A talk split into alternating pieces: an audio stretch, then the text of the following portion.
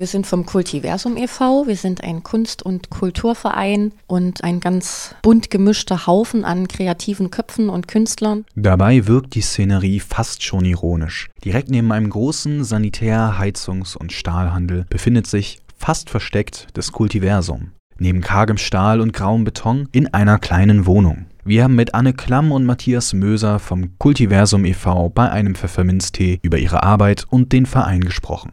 Dabei ist natürlich zuerst zu klären, was der Verein überhaupt macht. Ja, wir haben uns einfach zum Ziel gesetzt, Kunst und Kultur in der Region Jena einfach zu fördern und zu stärken und denjenigen eine Plattform zu bieten, die bisher noch keine Plattform hatten, die sich zum ersten Mal trauen, ihre Kunst zu zeigen, die das vorher für sich im stillen Kämmerlein einfach gemacht haben. Dabei geht es aber nicht darum, in strikten Workshops oder Kursen bestimmte Arten des Kreativseins zu erlernen. Die Herangehensweise des Kultiversums ist deutlich direkter und ergebnisoffen. Also bei uns steht halt eben auch ganz stark das Experimentieren im Fokus, weil wir einfach die Menschen dazu animieren wollen, wieder äh, mutiger und eben nicht so verkopft zu sein. Dass sie einfach mal wieder sehen, was kann man machen und selber ausprobieren. Selber wieder ins Probieren kommen, selber ins Fehler machen kommen. Learning by doing also. Wer aber schon weiter ist, der kann seine Kunst auch direkt im Kultiversum zur Schau stellen. Auch dabei gibt es praktisch keine Grenzen. Von Kurzfilmnächten über Ausstellungen bis hin zu Theateraufführungen ist alles zu finden.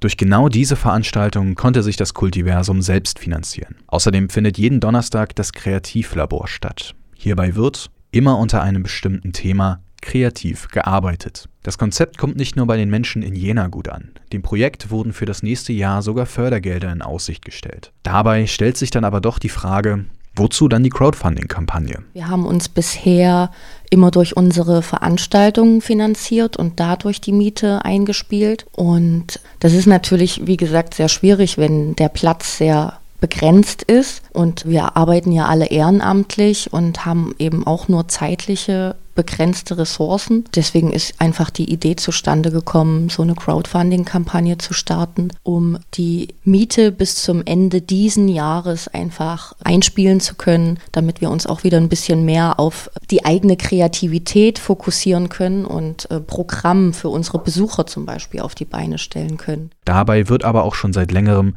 nach größeren Räumlichkeiten gesucht. Bislang aber noch ohne Erfolg. Außerdem gibt es noch verschiedene Projekte mit dem Ziel, Jena etwas schöner und freundlicher zu machen. Zum Beispiel das Projekt Saalestein.